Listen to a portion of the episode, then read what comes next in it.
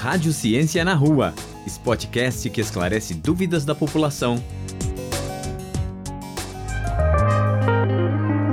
Erros inatos do metabolismo. Olá, ouvintes da Rádio FOP FM. Eu sou a Maíla Cardoso Fernandes Toffolo, professora do curso de nutrição da Universidade Federal de Ouro Preto, e hoje nós vamos falar sobre os erros inatos do metabolismo. Os erros inatos do metabolismo são doenças determinadas geneticamente, causadas por um defeito enzimático específico que leva ao bloqueio de uma determinada rota metabólica. E assim, eles vão causar alguma falha na síntese, na degradação ou no armazenamento ou transporte de moléculas no nosso organismo, comprometendo assim os processos celulares. Nós temos duas categorias de erros inatos do metabolismo. A categoria 1, que engloba alterações que afetam um único sistema orgânico ou apenas um órgão, como o nosso sistema imunológico, é as células sanguíneas, túbulos renais, entre outros. E aí a gente tem a categoria 2, que abrange um grupo de doenças com defeito bioquímico que compromete uma via metabólica que vai ser comum a diversos órgãos. E aí, devido a essa diversidade clínica dessa categoria 2, né, e da grande dificuldade diagnóstica, elas vão ser subdivididas em três grupos. Então a gente tem o grupo 1, que reúne os distúrbios de síntese ou de catabolismo de moléculas complexas, e aí os sinais e sintomas, eles são permanentes e progressivos e não têm relação com a ingestão alimentar, tá? A gente tem o grupo 2, que são os erros inatos do metabolismo intermediário, que vão culminar com uma intoxicação aguda ou crônica, e aí compromete o metabolismo intermediário de aminoácidos e açúcares. E eu tenho o grupo 3, com deficiência na produção ou utilização de energia. E aí, de uma forma isolada, a incidência dos erros inatos do metabolismo é pequena, porque a gente trata de uma doença que primeiro tem herança autossômica recessiva. O que isso quer dizer? Eu preciso de dois genes recessivos para eu ter a expressão da doença, e a gente tem mais de 500 distúrbios que se encaixam dentro dos erros inatos do metabolismo. Mas quando a gente avalia de forma isolada, a gente tem algumas doenças que têm uma expressão maior, como é a fenilcetonúria, a doença da urina do xarope de bordo, deficiência da biotinidase, que tem também né, uma prevalência bem é variável. E é, essas doenças elas podem se manifestar em qualquer faixa etária, desde a vida intrauterina até a vida adulta, e pode ter seu início e gravidade influenciada por diversas situações, como uma ingestão alimentar, uma situação de desidratação, outras doenças que podem deflagrar né, os sintomas dos erros inatos do metabolismo, medicamentos, parto, trauma. E aí a gente tem muitos fatores que acabam dificultando o diagnóstico do erro. E aí faz com que essas patologias muitas vezes sejam subdiagnosticadas, né, ou cogitadas tardiamente pelo pediatra e pelo neonatologista.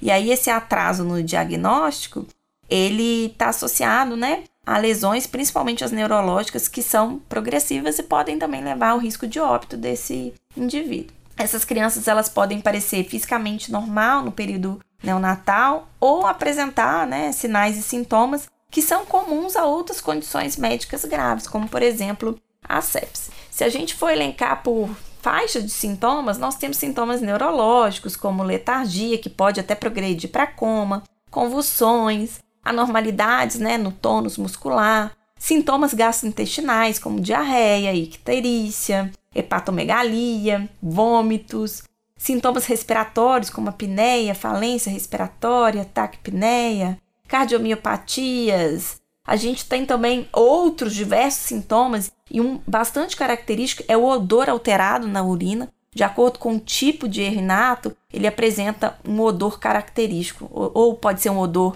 da xarope de bordo, que é classicamente chamado um dos tipos dos erros inatos. A gente tem odor de urina de rato, odor de urina com cheiro de casa velha. Então, a partir da urina, do cheiro da urina, o pediatra ele pode desconfiar também desse erro inato, que é bem clássico. E aí a gente tem hoje o teste do pezinho, né, que é um teste de triagem neonatal obrigatório para todos os recém-nascidos no Brasil, e ele é oferecido gratuitamente pelo SUS, nosso Sistema Único de Saúde.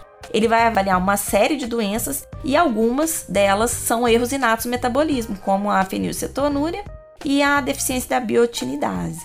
E aí nós temos também as versões expandidas do teste do pezinho, mas aí é na rede privada, né? Que também rastreia outras doenças, então vai além do teste do pezinho do SUS e inclui outras doenças do erinato do metabolismo. Né? Em 2021 foi aprovado um projeto de lei para ampliar o teste do pezinho e abranger mais de 50 doenças raras e graves né? nos próximos anos. Só que essa implementação está sendo feita de forma gradual em etapas. A gente também o teste da bochechinha, que é um teste de triagem que pode ser feito através do DNA do recém-nascido. Então, inicialmente é feito também na rede privada. Então, essa ausência de sintomas específicos vai dificultar um pouco o diagnóstico, mas a partir né, da suspeita clínica ou de qualquer alteração no teste do pezinho, o pediatra, neonatologista, ele pode solicitar alguns testes mais específicos, tá? A partir dessa suspeita clínica.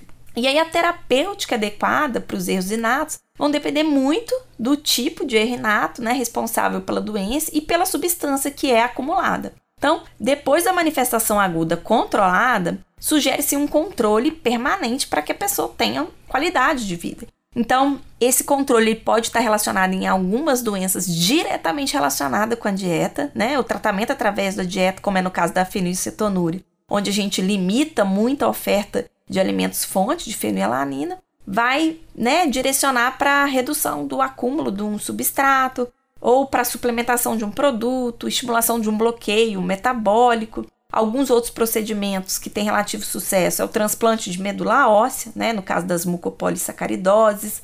A gente tem também a reposição enzimática, que é uma realidade para algumas doenças, como a do depósito lisossômico, doença de Gaucher, a doença de Fabry e também a terapia gênica, que é uma grande esperança aí para melhorar os, o prognóstico dos pacientes portadores dos erros inatos do metabolismo. Então, o diagnóstico precoce do erro inato, ele é muito importante, principalmente em bebês e crianças pequenas, porque esses distúrbios eles podem afetar o desenvolvimento do cérebro e do sistema nervoso central, porque o acúmulo dessas substâncias vão acarretar em transtornos irreversíveis que poderiam ser prevenidos, né, com o controle precoce da doença. Então, o controle, né, o diagnóstico precoce pode ajudar a prevenir esses danos, a melhorar o prognóstico a longo prazo, além de ajudar e orientar o aconselhamento genético para pais e familiares, permitindo que eles façam escolhas informadas, né, sobre as futuras gerações e os futuros riscos para os seus filhos.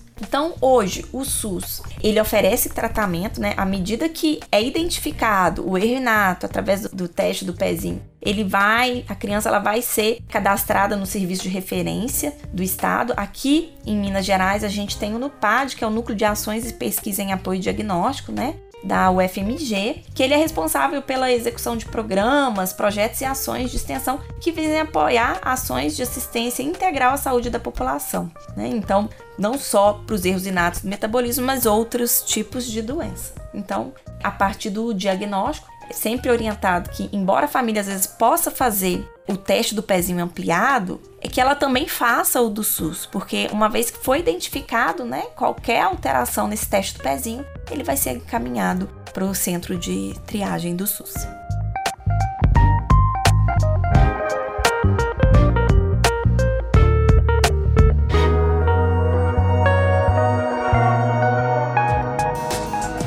Rádio Ciência na Rua, podcast que esclarece dúvidas da população. Uma produção Rádio FOP FM. Realização Universidade Federal de Ouro Preto e Fundação de Educação, Artes e Cultura.